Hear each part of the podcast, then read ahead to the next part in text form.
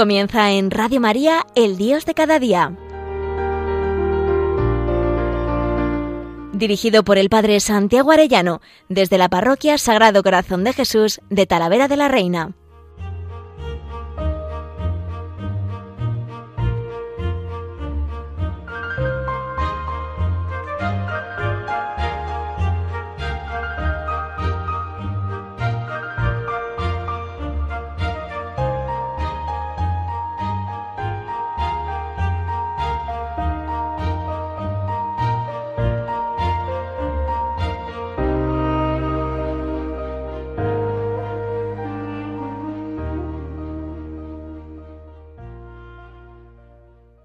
Qué alegría un lunes más con todos ustedes, queridos oyentes de Radio María, queridos amigos todos. Seguimos en el corazón de Jesús, en el mes del corazón de Cristo. Y nosotros queremos honrarle, queremos amarle, queremos reparar su corazón, consagrarnos a Él. Qué mes tan precioso para demostrarle al corazón de Jesús todo nuestro amor, toda nuestra entrega. El otro día en el programa que hacíamos, recordábamos esa ejaculatoria que es milagrosa, corazón de Jesús. Sagrado corazón de Jesús, en vos confío, en ti confío y creo en tu amor para conmigo. Y hoy quisiera que desde el principio de este programa repitiéramos la ejaculatoria Jesús manso y humilde de corazón, haz mi corazón semejante al tuyo. Y hoy quisiera que como el otro día cantábamos aquella, pues hoy cantemos esta. Dice así, Jesús manso y humilde de corazón, haz mi corazón semejante al tuyo has venido a prender fuego a la tierra. Venga a nosotros tu reino. Venga, la aprendemos todos. Jesús manso y humilde de corazón, haz mi corazón semejante al tuyo. Tú que has venido a prender fuego a la tierra. Venga a nosotros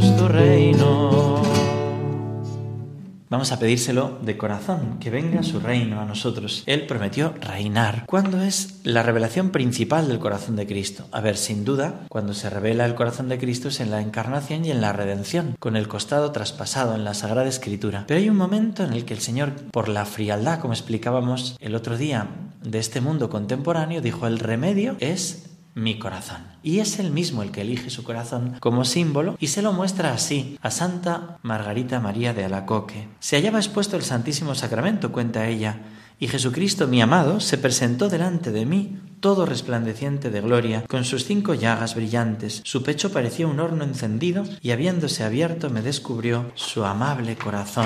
Su amable corazón. ¿Cómo es el corazón del Señor? Muy amable. Y dice, el divino corazón más brillante que el sol, con las cinco, con la llaga adorable, rodeado de una corona de espinas y significando las punzadas producidas por nuestros pecados y una cruz en la parte superior. Fijaros que tiene un simbolismo todo, toda la imagen del corazón de Jesús, que simbolizan las espinas, las punzadas que le causan nuestros pecados. No es indiferente a nuestros pecados el Señor. A Él le duelen mucho nuestros pecados. El Señor le dijo, He aquí este corazón que tanto ha amado a los hombres, que nada se ha perdonado hasta agotarse y consumirse para demostrarles su amor, y que no reciben reconocimiento de la mayor parte sino ingratitud, ya por sus irreverencias y sacrilegios, ya por la frialdad y desprecio con que me tratan en este sacramento de amor. Por eso te pido. El Señor se muestra a Santa Margarita con dolor por la frialdad y la indiferencia. Fijaos que especialmente subraya esos aspectos, la ingratitud, la frialdad, la indiferencia. No es tanto como el asesinato, ¿no? los pecados de los grandes pecadores, sino la frialdad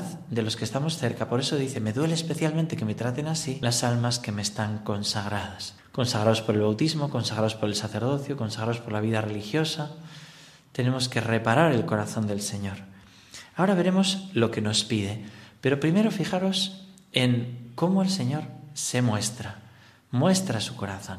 Este mostrar el corazón de Jesús también es progresivo y se ha ido entendiendo cada vez más. El padre Ramón Orlandis, jesuita, tiene un artículo llamado Pensamientos y ocurrencias en el que invita a ser de esa legión de almas pequeñas, víctimas del amor misericordioso. Pero en ese artículo me parece una genialidad, fruto del don de entendimiento, ir comprendiendo cómo se va profundizando en el culto al corazón de Jesús. Primero fueron las revelaciones de Paralemonial, dice él, pero después la profundización teológica del padre Ramier. El padre Ramier fue el que escribió La divinización del cristiano, Las esperanzas de la iglesia, que son libros que a mí me han hecho un bien enorme. Y son libros de profundización teológica. El corazón de Jesús no es una devocioncilla, es el núcleo, es la esencia de nuestra fe, es el resumen, el centro, veíamos el otro día, donde confluye la redención, la encarnación, el amor de Dios. ¿no? Y después, como esa tercera etapa de profundización, de llevar a plenitud el culto al corazón de Jesús, después de Santa Margarita y el Padre Ramier, está Santa Teresita del Niño Jesús, que nos descubre la esencia y le quita quizá el, como el tinte de dureza que podía tener con Santa Margarita o de demasiada eh, especialización teológica y de estudio que pudiera tener el Padre Ramier, y a la vez no te quedas en Santa Teresita en las flores, en lo superficial, sino que ahondas muy profundamente en esa llamada a ser víctima del amor misericordioso, víctima del holocausto al amor misericordioso. Por eso lo primero es descubrir este corazón que tanto nos ama, en el que están los tres amores, divino, humano, racional y humano más sensible. Pero como el amor con amor se paga y el amor verdadero exige correspondencia de amor, me parece muy importante escuchar cómo el corazón de Jesús pide esa correspondencia en el Evangelio. Velad conmigo, tengo sed, dame de beber. En aquella pintada que había en una pared, queda prohibido decir te quiero y no demostrarlo. Yo te lo he dicho y te lo he demostrado en la cruz, en la Eucaristía y en tantos momentos de tu vida. Pero ahora tú tienes que demostrármelo. Y el Señor pide varias cosas muy curiosas, ¿no? La primera, una fiesta, una fiesta particular para honrar mi corazón. Te pido que se dedique el viernes después de la octava del Santísimo Sacramento una fiesta particular para honrar mi corazón. Es la octava de Corpus.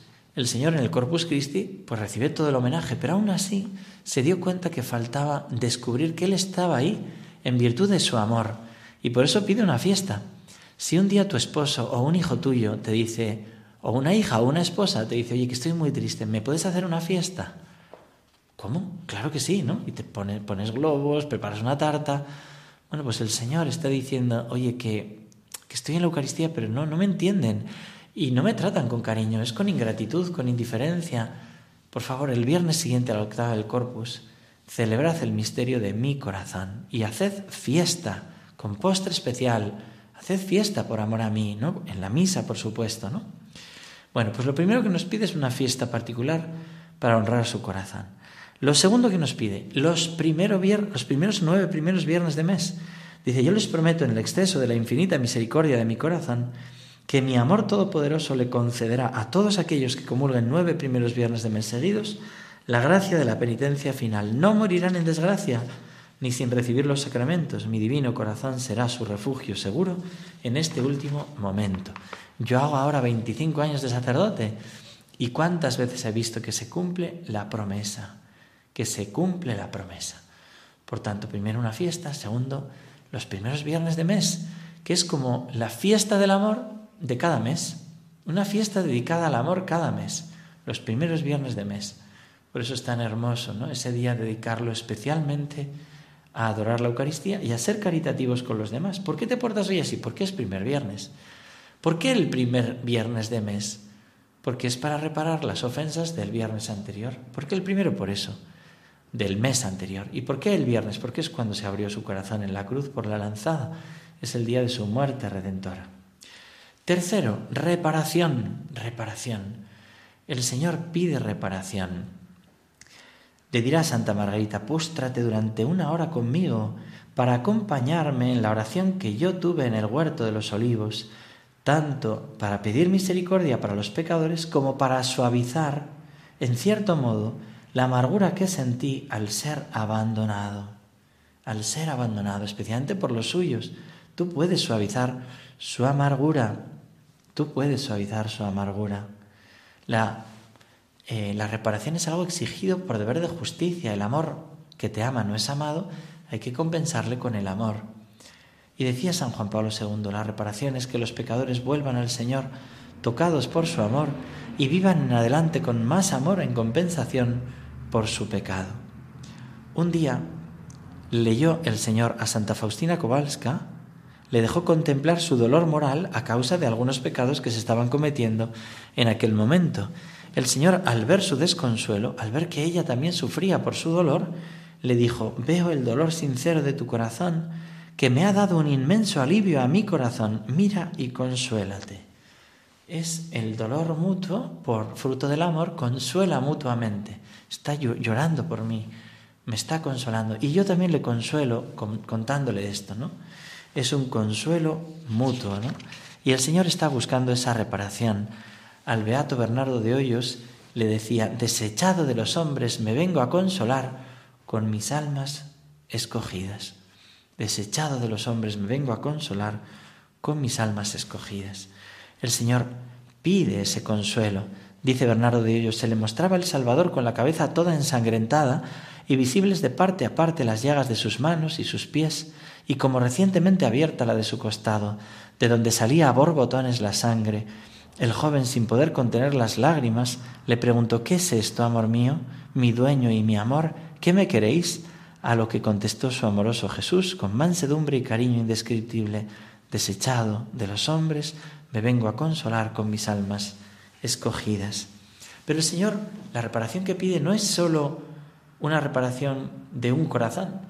Él quiere que el mundo entero le repare, porque todos somos sus hijos. Y tenemos que buscar la manera de que todos vuelvan a su corazón. Por eso decía San Juan Pablo II, sobre las ruinas acumuladas por el odio y la violencia, se podrá construir la tan deseada civilización del amor, el reino del corazón de Cristo. Esta es la verdadera reparación pedida por el corazón del Salvador. Fijaros qué hermoso, ¿no? la reparación. Por tanto, la fiesta del Sagrado Corazón, los primeros viernes, segundo, tercero, la reparación. Cuarto, nos pide el Señor, coloca y honra la imagen de mi corazón. Coloca y honra la imagen de mi corazón. Bendeciré los hogares donde la imagen de mi corazón sea expuesta y honrada. Y de esta promesa se hacía eco San Juan Pablo II cuando decía a los matrimonios, atraeréis su bendición si su imagen está siempre, además de impresa en vuestras almas, expuesta y honrada entre las paredes domésticas. Y es así. Él bendice. ¿Cuántas veces he visto también familias, pues a veces muy rotas o con muchas dificultades, entrar el corazón de Jesús y manifestarse enseguida su amor por el don de piedad, por la caridad entre ellos, por la unidad y también por muchas cosas bien concretas. Si hay alguien que me está escuchando ahora mismo en Radio María, o por, bueno, o de cualquier manera, ¿no? Que alguien me pueda escuchar. Yo quisiera decirte, si no tienes consagrada tu casa al corazón de Jesús, llama a un sacerdote, busca una imagen, una imagen, aunque sea muy sencilla, del corazón de Jesús, y ponla en un lugar de la casa donde puedas honrarla, porque no basta con exponerla. Uno puede tener, uno puede tener un jarrón ahí muy bonito, lo expone el jarrón, pero si no lo honra, no, si lo honra, que se vaya a un psiquiátrico. Si, te pones a hablar con un jarrón, pero si tú pones la imagen del corazón de Jesús y te pones a honrarla, le pones velas, le, escribes posit o cartitas, le pones flores, le hablas al Señor a través de esa imagen. ¿no? Pues la iconoclastia fue una herejía, ¿no? Que durante tiempo pues hizo mucho daño, ¿no? Y a veces puede afectarnos, ¿no? Que no, que no, que Dios se ha hecho imagen y Dios se ha hecho corazón, es corazón y se le puede honrar en una imagen. Bueno, pues ponla en tu casa, honrale, háblale a Dios a través de esa imagen y verás cómo esa imagen se convierte en una ventana del cielo, un sagrario doméstico. Claro, el sagrario solo puede estar en la parroquia con la presencia eucarística, pero es un cuasi sagrario doméstico, donde hay un lugar en la casa donde el Señor está actuando sobre nosotros y nos bendice. Quinto, la consagración. Dice la Miserentísimos, con la consagración ofrecemos al corazón de Jesús a nosotros y todas nuestras obras, reconociéndolas recibidas de la eterna caridad de Dios. Por supuesto, por supuesto, que es recibidas de la eterna caridad de Dios. Todo nos lo da Él. Y la consagración puede ser del mundo entero, como hizo Pío XI, puede ser de una diócesis, puede ser del matrimonio, del hogar, de la familia, llamando a un sacerdote para consagrar la casa, o puede ser también personal, ofreciendo cada día de esta última decía el Papa Benedicto, os invito a cada uno de vosotros a renovar su propia devoción al corazón de Cristo, valorando también la tradicional oración del ofrecimiento del día y teniendo presentes las intenciones que propongo a toda la Iglesia. Bueno, pues como hacemos en Radio María cada mañana, la oración de ofrecimiento de obras, ¿no? Del apostolado de la oración o de la red mundial de oración por el Papa. Esa oración preciosa, ven Espíritu Santo, inflama nuestros corazones en las ansias redentoras de Cristo para que ofrezcamos de veras, el Espíritu Santo es el que hace que lo ofrezcamos de veras, nuestras personas y obras en unión con Él por la redención del mundo. Fijaros que es una oración tomada muy del Espíritu del concilio, que es el Espíritu Santo, ¿no? en Lumen Gentium número 34, dice, los laicos, ya que están consagrados a Cristo, todas sus obras, preces e iniciativas apostólicas, la vida conyugal y familiar, el trabajo cotidiano, el descanso del alma y del cuerpo, incluso las molestias de la vida, si sufren pacientemente, se convierten en hostias espirituales aceptables a Dios por Jesucristo, que en la celebración de la Eucaristía, con la oblación del cuerpo del Señor, se ofrecen piadosamente al Padre.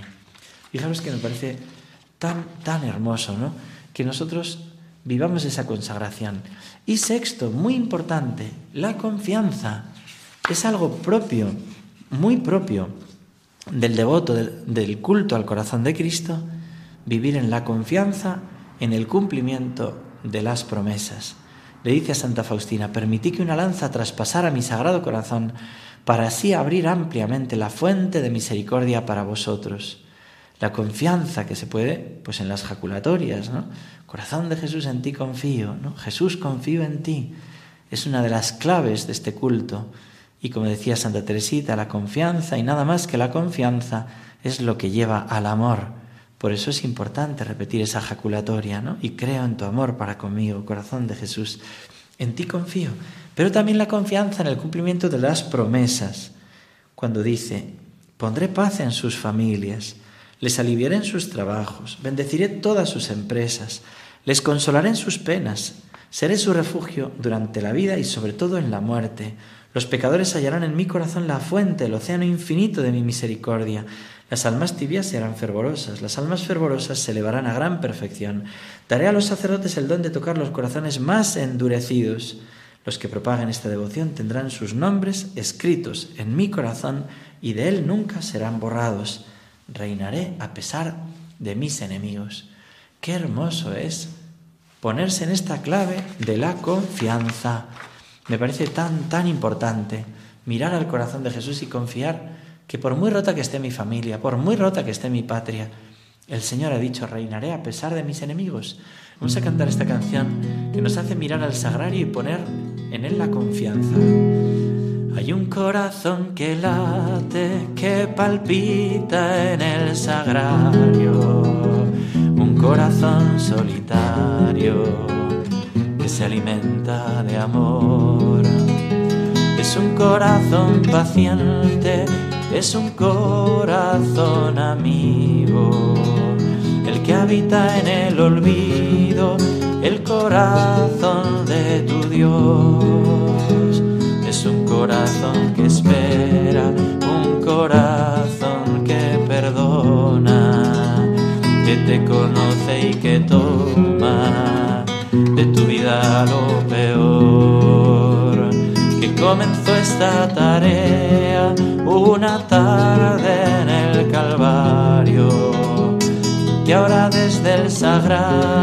tan solo quiere tu amor Decid a todos que vengan a la fuente de la vida, que hay una historia escondida dentro de este corazón.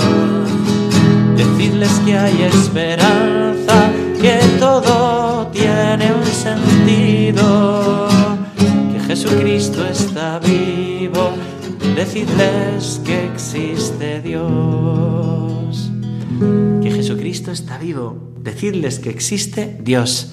Decid a todos que vengan a la fuente de la vida. Es el corazón de Cristo. Decidles que hay esperanza, que todo tiene un sentido. Cuando uno pone la confianza en el Señor, todo tiene sentido. Y en esta radio de la Virgen y siempre, este corazón ha querido estar unido al corazón de Cristo. Junto al Sagrado Corazón de Jesús, decía el Papa Benedicto, la liturgia nos invita a venerar el corazón inmaculado de María. Encomendémonos siempre a ella con gran confianza. Y el Señor le decía a Lucía, la vidente de Fátima, cuando ella le decía, oye, pero ¿por qué no consagras tú directamente el mundo y no hace falta mover todo esto de las consagraciones, que está siendo muy complicado, que el Papa consagre el mundo? Y le dice el Señor, dice, es que yo quiero que al triunfo de mi corazón esté unido el triunfo del corazón inmaculado de mi madre. También la Virgen quiso que estuvieran unidos estos dos corazones en la medalla milagrosa. Pero de esto hablaremos ya en otra ocasión. Convertíos y consagraos a mi inmaculado corazón. Eh, la Virgen María lo pide y también el Señor lo pide. Lo pidió en Parelemonial, que es el lugar donde se revela el corazón de Jesús, y lo pide en Fátima, donde se revela el corazón inmaculado de María. Bueno, que Dios os bendiga a todos y hasta pronto.